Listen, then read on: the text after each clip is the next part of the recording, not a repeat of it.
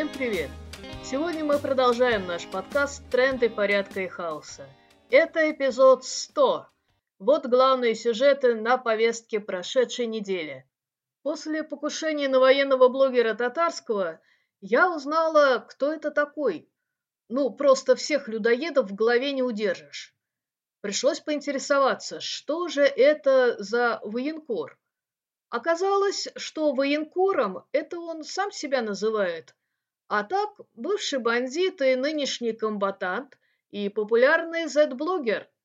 А о личности убитого можно судить по его словам, сказанным прямо в Кремлевском дворце. Всех убьем, всех, кого надо, ограбим, все будет, как мы любим. Давайте, с Богом. Если посмотреть и почитать другие его высказывания, то ясно, что это эталонный фашист, просто пробу ставить некуда. Я сейчас, конечно, не буду разбирать версии, кто его и за что на самом деле, и даже не стану давать какую-то оценку этих действий. Я скорее хочу обратить внимание на реакцию представителей государства и, так сказать, патриотической общественности. Убийство Z-блогера было названо терактом, но от чего-то, когда государство, именуемое Российской Федерацией, убивает людей десятками, сотнями и тысячами, это не считается ни террором, ни войной.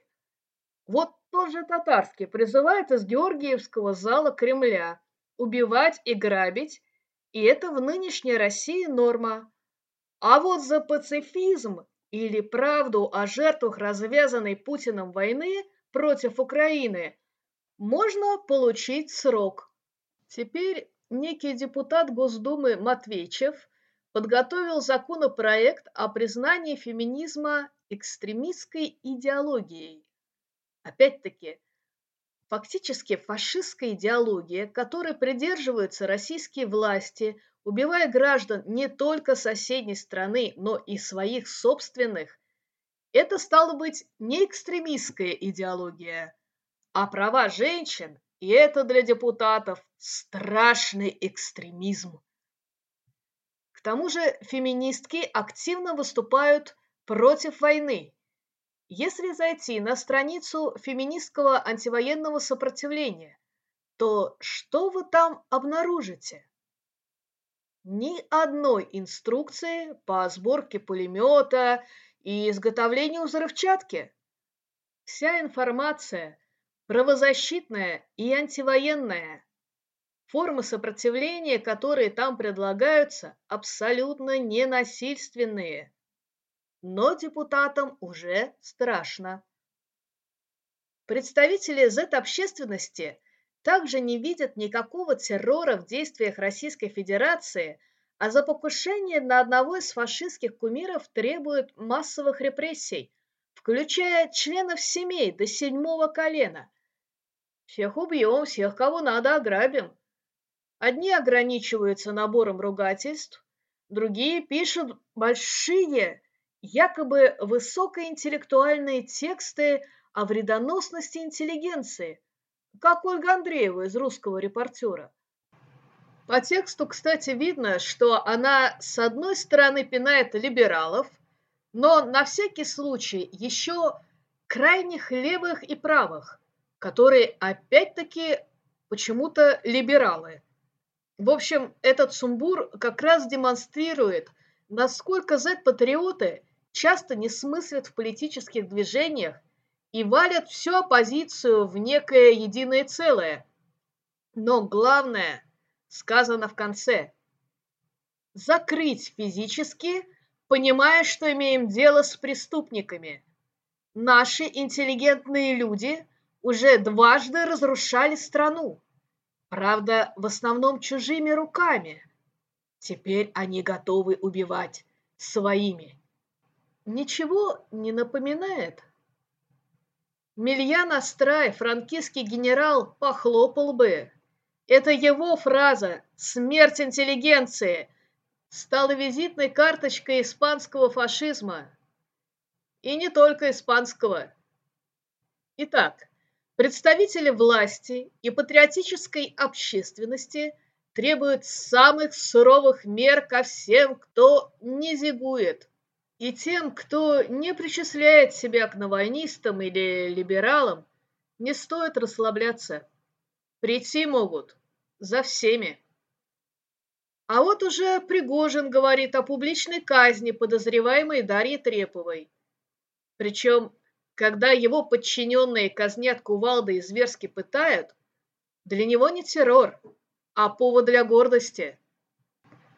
6 апреля уполномоченная при президенте РФ по правам ребенка Львова Белова выступала в ООН, объясняя, что никаких детей Россия не ворует, она их спасает – от войны, которую сама же и начала, добавим мы.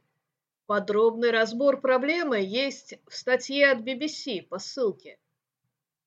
На этой неделе на белорусской границе задержали одного из украинских детей, пытавшегося вернуться обратно. В последний момент успели с силовыми структурами его на границе остановить, радовалась Львова Белова на брифинге. Что касается российских детей – то их все жестче наказывают за антивоенные настроения. В городе Ефремов 12-летняя Маша Москалева вместо рисунка в поддержку войны против Украины нарисовала антивоенный рисунок. Учительница настучала директору, а директор сдала ее в ФСБ. Девочку поместили в приют, не передавали ей писем и не допускали адвоката. Девочку воспитывал отец – но сейчас ее передали матери, которая сама забирать ее из приюта не торопилась. Отец Маши, Алексей Москалев, пытался бежать из-под домашнего ареста, но был арестован в Беларуси. 6 апреля начался суд по ограничению его родительских прав. Ни одна из родительских организаций, получающих президентские гранты и так ратующая за семью, за Машу не вступилась. Но на суд поехали антивоенные активисты. Одну из активисток задержали за антивоенный плакат, сделанный по образцу Машиного рисунка. Когда в школах начались уроки о влажном, многие писали, что, мол, ну они же не обязательные, можно держать фигу в кармане и так далее. Как видим, нет. И лучше не подвергать себя и детей такому риску. Есть возможность забрать детей на семейное обучение. Это не так сложно. Сложнее организовать своими силами учебный процесс. Но в этом вам помогут как платные, так и бесплатные онлайн-курсы в соответствии со школьной программой, а также кооперация с другими родителями-семейниками. Путин ест детей. Берегите детей. Пока Львова-Белова врет о заботе об украинских детях, а за это общественность требует больше крови, чтобы отомстить за гибель фашистского агитатора, собираются свидетельства о преступлениях российской армии, в которые многие россияне по-прежнему отказываются верить. Они называют фейком и убитых в Буче, и бомбежку роддома в Мариуполе – Корреспондентка BBC смогла найти роженицы врачей, засвидетельствовавших, как все было. Такое не забудут и не простят. 26 апреля будет очередная годовщина бомбардировки Герники. Самолеты гитлеровского Кондора и фашистов Муссолини упражнялись перед Второй мировой войной. Шел 1937 год. Ковровая бомбардировка и зажигательные бомбы обрушились на город Басков, поддержавший Испанскую республику. А после бомбежек начался страшный пожар. Точное количество жертв до сих пор неизвестно. Правительство страны Басков заявило о 1654 убитых и 889 раненых. Франкисты заявили, что никакой бомбардировки не было, а город подожгли сами республиканцы. Как видим, такая уловка не новая, и российская пропаганда делает все то же самое.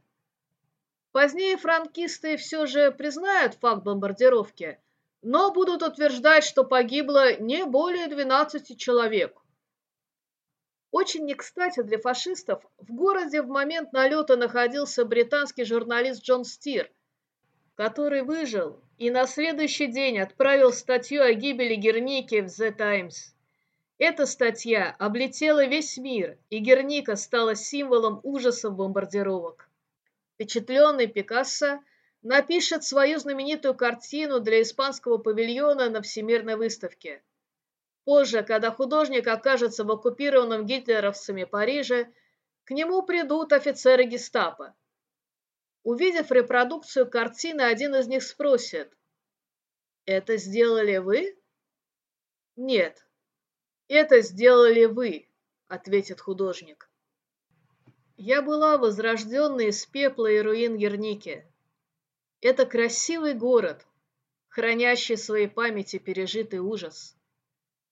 Украинцы отстроят свои города после победы, и весь мир будет им помогать. Но останется память о том, кем эти города были разрушены. И каждый, кто сейчас поддерживает войну, Неважно, зная или не желая знать правду о ней, пусть помнит. Это сделали вы. Те же, кто не хочет быть соучастником, продолжают сопротивление. Удачи всем на этом пути. Будьте мудры, как змеи, и просты, как голуби. Евангелие от Матфея, глава 10, стих 16.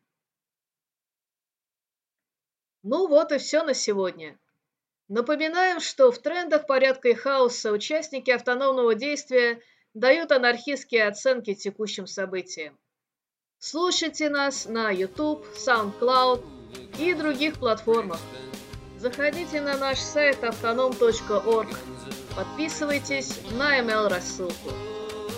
Выпуск номер 100 подготовила Нина Т.